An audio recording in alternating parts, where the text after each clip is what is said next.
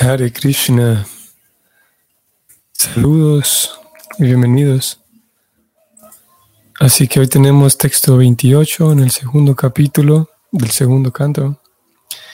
Y estamos en jueves 22 de diciembre. Vamos a comenzar.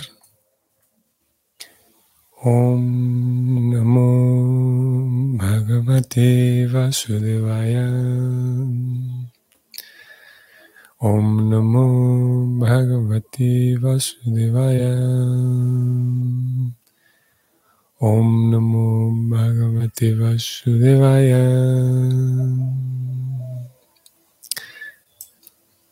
Tato Vishesham Pratibhadya Nirbhayas Tenat Manapo Nalamurtinat Varang Mayo Vayum Vayuatmana Kambrihadatmalingam. La traducción es la siguiente. Después de llegar a Satya Loka, el devoto es específicamente apto para que el cuerpo sutil lo incorpore sin temor en una identificación similar a la del cuerpo burdo y gradualmente va alcanzando uno tras otro estados de existencia que van de lo terreno a lo acuoso, a lo ígneo, a lo resplandeciente y a lo aéreo, hasta llegar a la etapa etérea. El significado de este verso es el siguiente. Prabhupada escribe lo siguiente. Todo aquel que pueda llegar a Brahma Loka o Satya Loka en virtud de la práctica y la perfección espiritual, está capacitado para lograr tres tipos diferentes de perfección. Aquel que ha alcanzado un planeta específico a fuerza de actividades piadosas, alcanza los lugares en función de sus actividades piadosas relativas. Aquel que ha alcanzado el lugar en virtud de la adoración Hiranyagarbha o Virat, se libera junto con la liberación de Brahma. Pero aquel que ha alcanzado el lugar en virtud del servicio devocional, se lo menciona aquí específicamente en relación con la manera en que puede penetrar en las diferentes coberturas del universo y así descubrir finalmente su identidad espiritual en la atmósfera absoluta de la existencia suprema.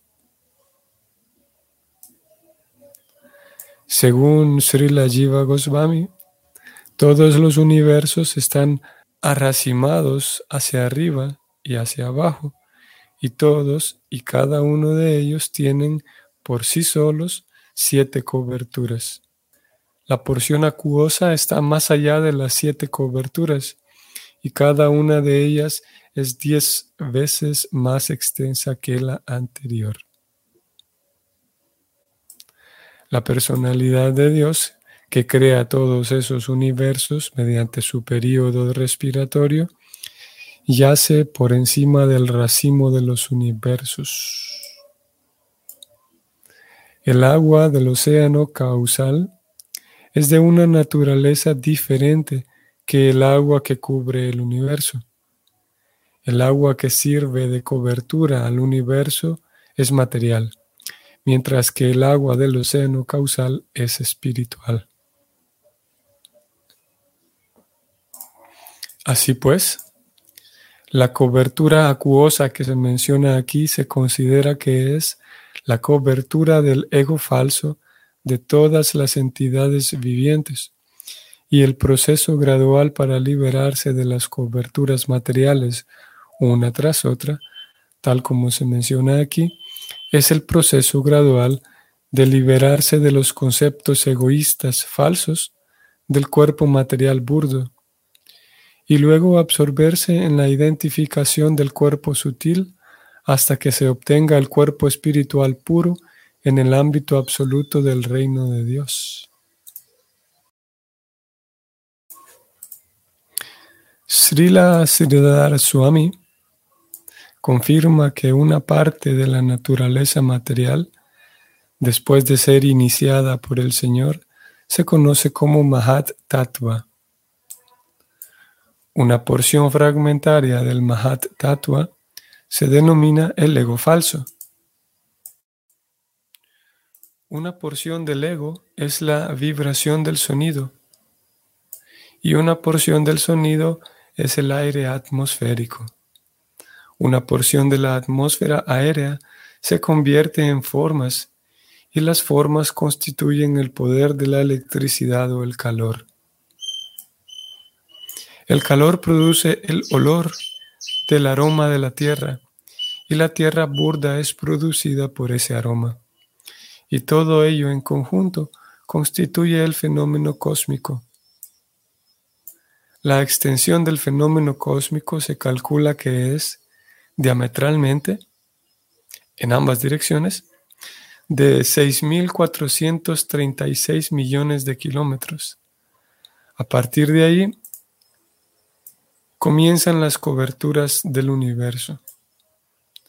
El primer estrato de la cobertura se calcula que se extiende hasta 128.720.000 kilómetros y las coberturas subsecuentes del universo son, respectivamente, de fuego, refulgencia, aire y éter, una a continuación de la otra, extendiéndose cada una de ellas diez veces más que la anterior. El devoto del Señor penetra sin temor en cada una de ellas y por último llega a la atmósfera absoluta, en la que todo es de una misma identidad espiritual. El devoto entra entonces en uno de los planetas Vaikuntas, en el que adopta una forma exactamente igual a la del Señor y se dedica al amoroso servicio trascendental del Señor. Esa es la perfección máxima de la vida devocional. No existe nada más allá de esto que el yogi perfecto deba desear lograr. Fin del comentario. Ok.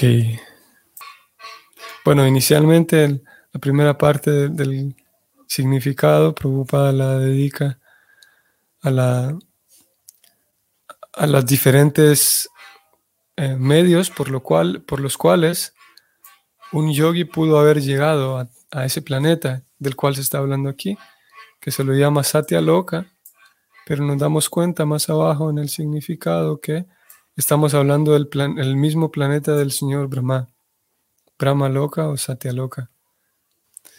Y sin duda que no deja de ser llamativo todo lo referente al universo, como Prabhupada lo presentó aquí.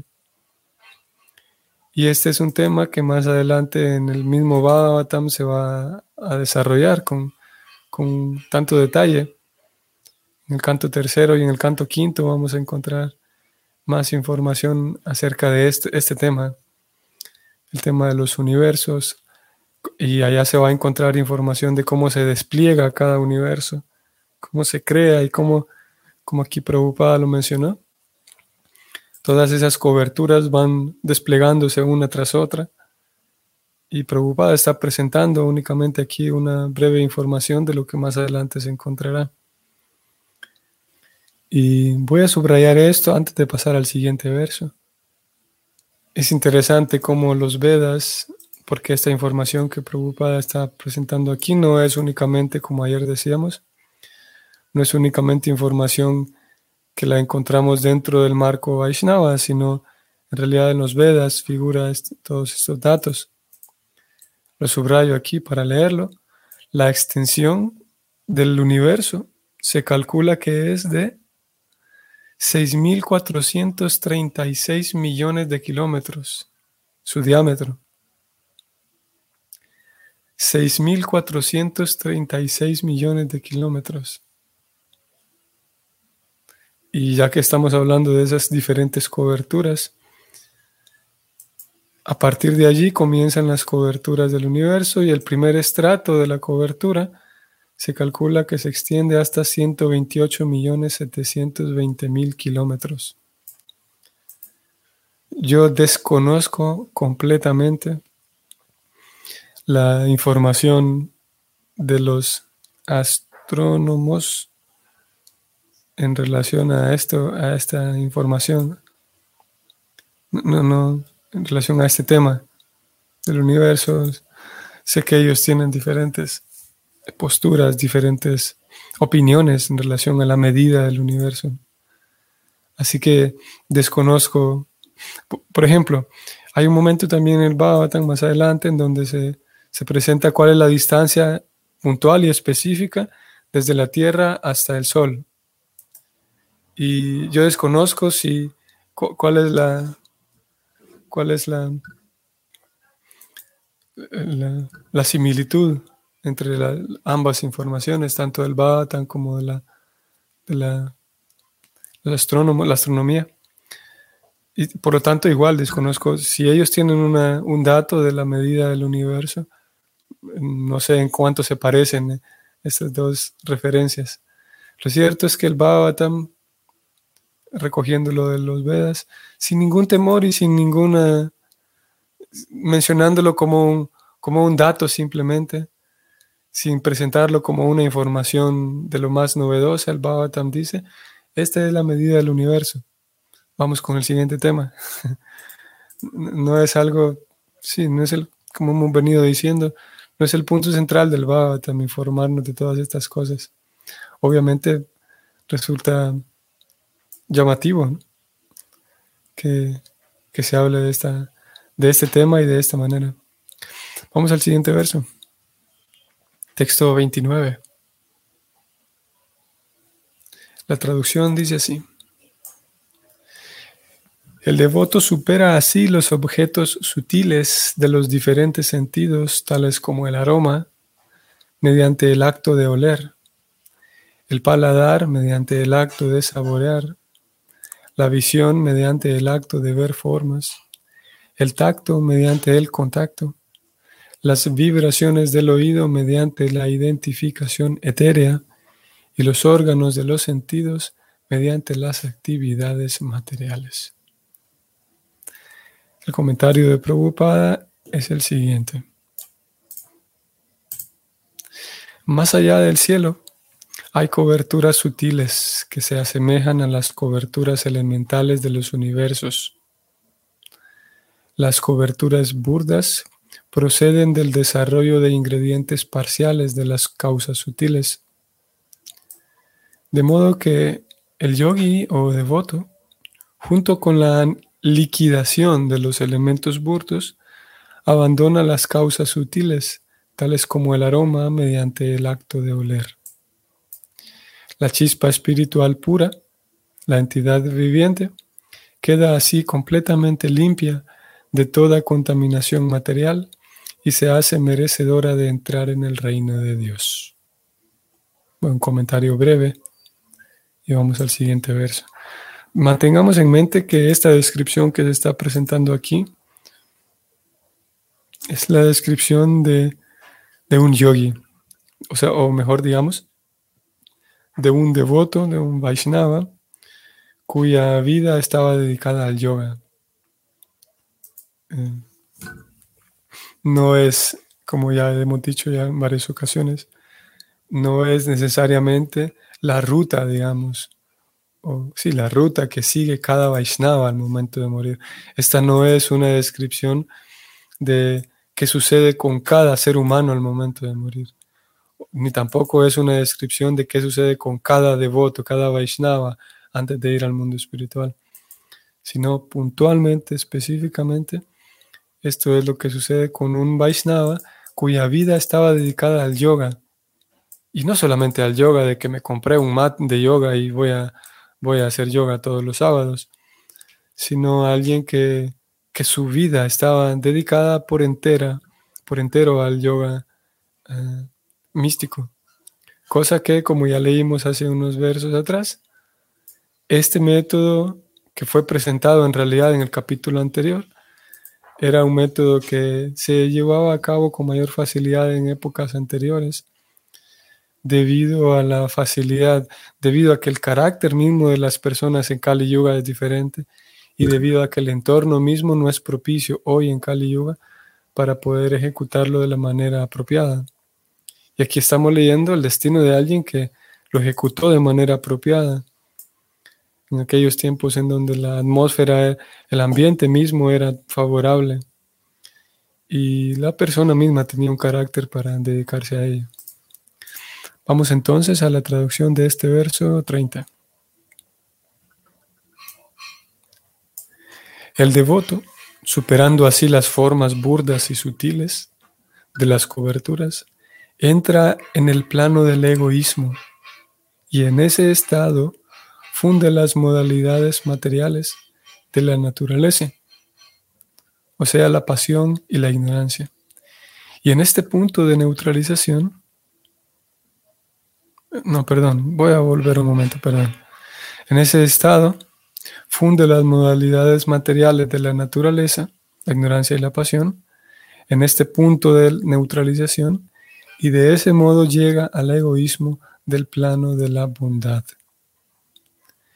Después de eso, todo el egoísmo se funde en el Mahat Tattva y el devoto llega al punto de la autorrealización pura. Prabhupada comenta lo siguiente. La autorrealización pura, tal como lo hemos discutido varias veces, es el estado de conciencia pura en el que uno admite que es el servidor eterno del Señor.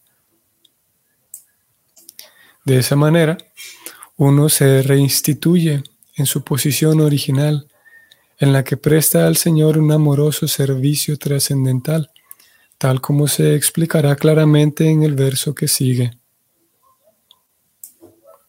Esta etapa de prestar al Señor un amoroso servicio trascendental, sin esperar retribuciones procedentes del Señor, ni de ninguna otra fuente, puede alcanzarse cuando los sentidos materiales se han purificado y el estado puro y original de los sentidos se ha revivido. Aquí se sugiere que el proceso para purificar los sentidos es hacerlo de la manera yógica, es decir, hacer que los sentidos burdos se fundan en la modalidad de la ignorancia y los sentidos sutiles se fundan en la modalidad de la pasión. La mente pertenece a la modalidad de la bondad y en consecuencia se denomina Deva Maya o divina. La perfecta purificación de la mente se logra cuando uno tiene la firme convicción de que es el servidor eterno del Señor. Por consiguiente, el solo llegar al plano de la bondad también es algo que forma parte de la modalidad material. Hay que superar esa etapa de bondad material y llegar al punto de la bondad purificada o Vasudeva Sattva. Ese Vasudeva Sattva lo ayuda a uno a entrar al reino de Dios.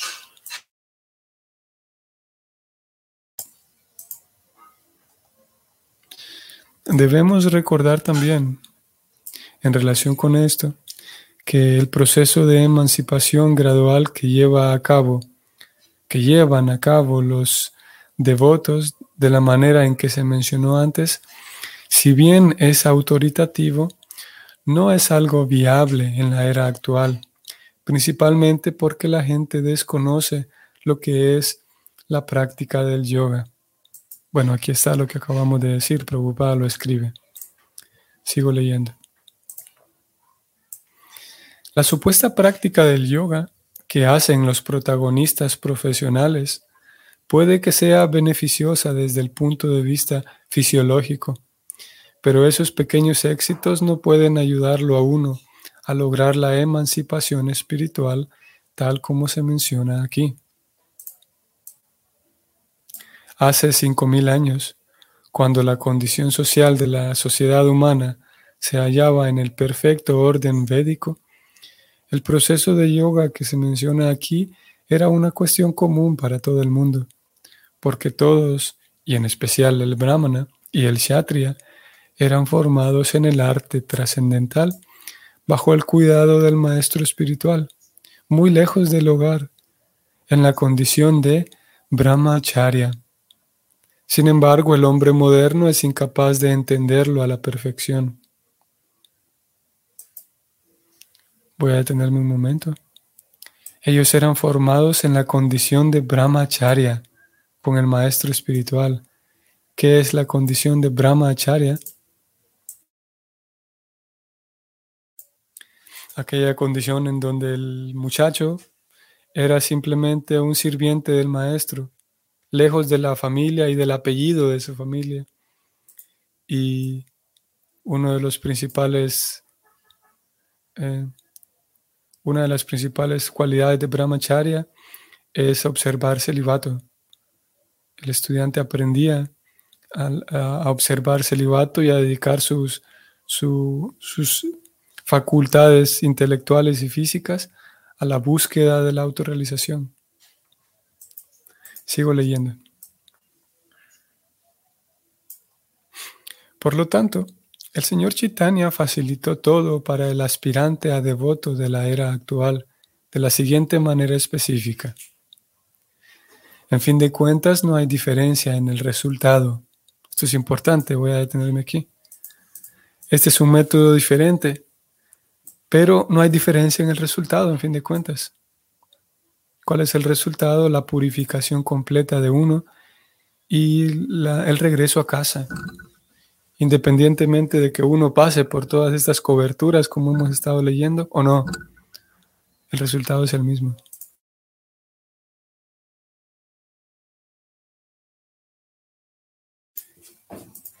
Y el resultado es el mismo porque es un método ideado por la Suprema Personalidad de Dios. Va a ser completamente autorizado. Ayer hablábamos de lo autorizado, de la autoridad. ¿Y quién va a tener más autoridad que el Señor Supremo? Es Él quien idea este método diferente, que, del cual vamos a leer ahorita. Sigo leyendo. Lo primero y principal es que uno tiene que entender la importancia primordial del Bhakti Yoga.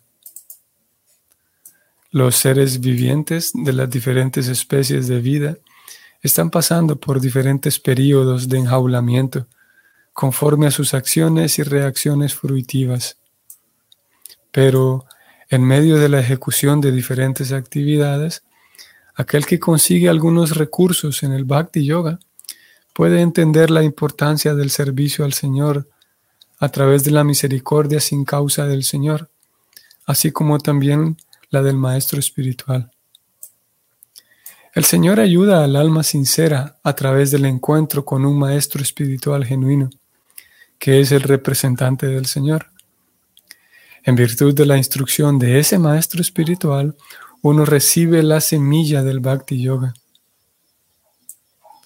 El señor Sri Chaitanya Mahaprabhu recomienda que el devoto plante la semilla del bhakti en su corazón y la nutra por medio del riego, del proceso de oír y cantar acerca del santo nombre, la fama, etcétera del Señor. El sencillo proceso de cantar y oír sin ofensas el santo nombre del Señor lo promoverá a uno gradual y muy prontamente hasta la etapa de la emancipación. Hay tres etapas en el proceso del canto del santo nombre del Señor. La primera es la del canto ofensivo del santo nombre y la segunda es la etapa reflexiva del canto del santo nombre. La tercera etapa es la del canto sin ofensas del santo nombre del Señor. Solo en la segunda etapa la etapa de la reflexión, que se encuentra entre la etapa ofensiva y la etapa sin ofensas, uno alcanza automáticamente la etapa de la emancipación. En la etapa sin ofensas, uno de hecho entra en el reino de Dios, aunque físicamente parezca encontrarse en el mundo material. Para alcanzar la etapa en la que no hay ofensas, uno debe ponerse en guardia de la siguiente manera. definitivamente este tema merece que nos detengamos un poco más. Voy a leer esta siguiente sección y sin duda que vamos a regresar a este verso el día de mañana, porque no vamos a tener tiempo hoy para comentar más. Sigo leyendo. Cuando hablamos de oír y cantar, ello no significa que uno deba cantar y oír acerca del santo nombre del Señor como Rama, Krishna o sistemáticamente los 16 nombres del mantra Hare Krishna. Hare Krishna, Hare Krishna, Krishna Krishna, Hare Hare, Hare Rama, Hare Rama, Rama Rama, Hare Hare. Sino que también se debe leer y oír la Bhagavad Gita y el Srimad Bhagavatam en compañía de devotos. La primera práctica o la práctica primaria del Bhakti Yoga hará que germine la semilla que ya está plantada en el corazón y mediante un proceso regular de riego, tal como se mencionó antes, la enredadera del Bhakti comenzará a crecer. Mediante la nutrición sistemática, la enredadera crecerá hasta tal punto que penetrará las coberturas del universo tal como lo hemos oído decir en los versos anteriores. Llegará al cielo refulgente, el Brahma Yoti, e irá cada vez más lejos y llegará al cielo espiritual, en el que hay infinidad de planetas espirituales denominados Vaikuntas. Por encima de ellos se encuentra Krishna Loka o Goloka Vrindavana, en el que la enredadera que está creciendo entra y se posa a los pies del loto del Señor Sri Krishna, la personalidad de Dios original. Cuando uno llega a los pies del loto del Señor Krishna en Goloka Vrindavana, el proceso de riego, de oír y leer, así como también el canto del santo nombre en la etapa devocional pura, fructifica. Y los frutos que crecen allí, en la forma del amor por Dios, son saboreados de un modo tangible por el devoto, aunque se encuentra aquí, en este mundo material. Los frutos maduros del amor por Dios solo los saborean los devotos que están constantemente dedicados al proceso de riego, tal como se describió antes. Pero el devoto que está trabajando debe cuidar siempre que la enredadera que de ese modo ha ido creciendo no sea cortada. Por lo tanto, él debe tener presentes las siguientes consideraciones. Bueno, aquí el tema se puso muy interesante porque hemos visto cómo ah, al final de toda esta descripción técnica y fantástica de fantasía. Estamos acompañando a un devoto, a un yogi que está volviendo a casa y vemos que eh, transita por todas estas coberturas, coberturas universales, pero preocupada pone un punto aquí y dice, hey, un momento, no nos distraigamos porque en realidad el método diseñado por Chaitanya es un método muy simple que consigue uno el mismo resultado. Y aquí Prabhupada está describiendo ese mismo resultado y hasta ahora ha descrito el proceso de cantar y escuchar. Escuchar también significa leer y nutrirse de las historias y de la filosofía. Y ahora va a pasar aquí a, hablar de las consideraciones para que uno se mantenga en guardia y cuide esa, esa enredadera devocional. Esas instrucciones no las vamos a leer hoy por la cuestión del tiempo. Sin embargo, las vamos a leer mañana. Nos vamos a detener y vamos a intentar hablar con mayor detalle de este tema. La, potencia y la, sí, del bhakti, a pesar de parecer algo tan sencillo y tan simple, pero la potencia sigue siendo igual y vamos a hablar incluso de algunas cosas que son especiales, que son muy, eh, muy propias del bhakti y que se distinguen incluso de otros métodos y, que uno pudiera llegar a etapas más profundas todavía a través del Bhakti, posiblemente preocupada aquí lo mencione. Eso lo haremos entonces a partir de mañana. Bueno, que tengan un bonito día hoy jueves y si el Señor lo permite, entonces nos reunimos aquí mañana. Hare Krishna.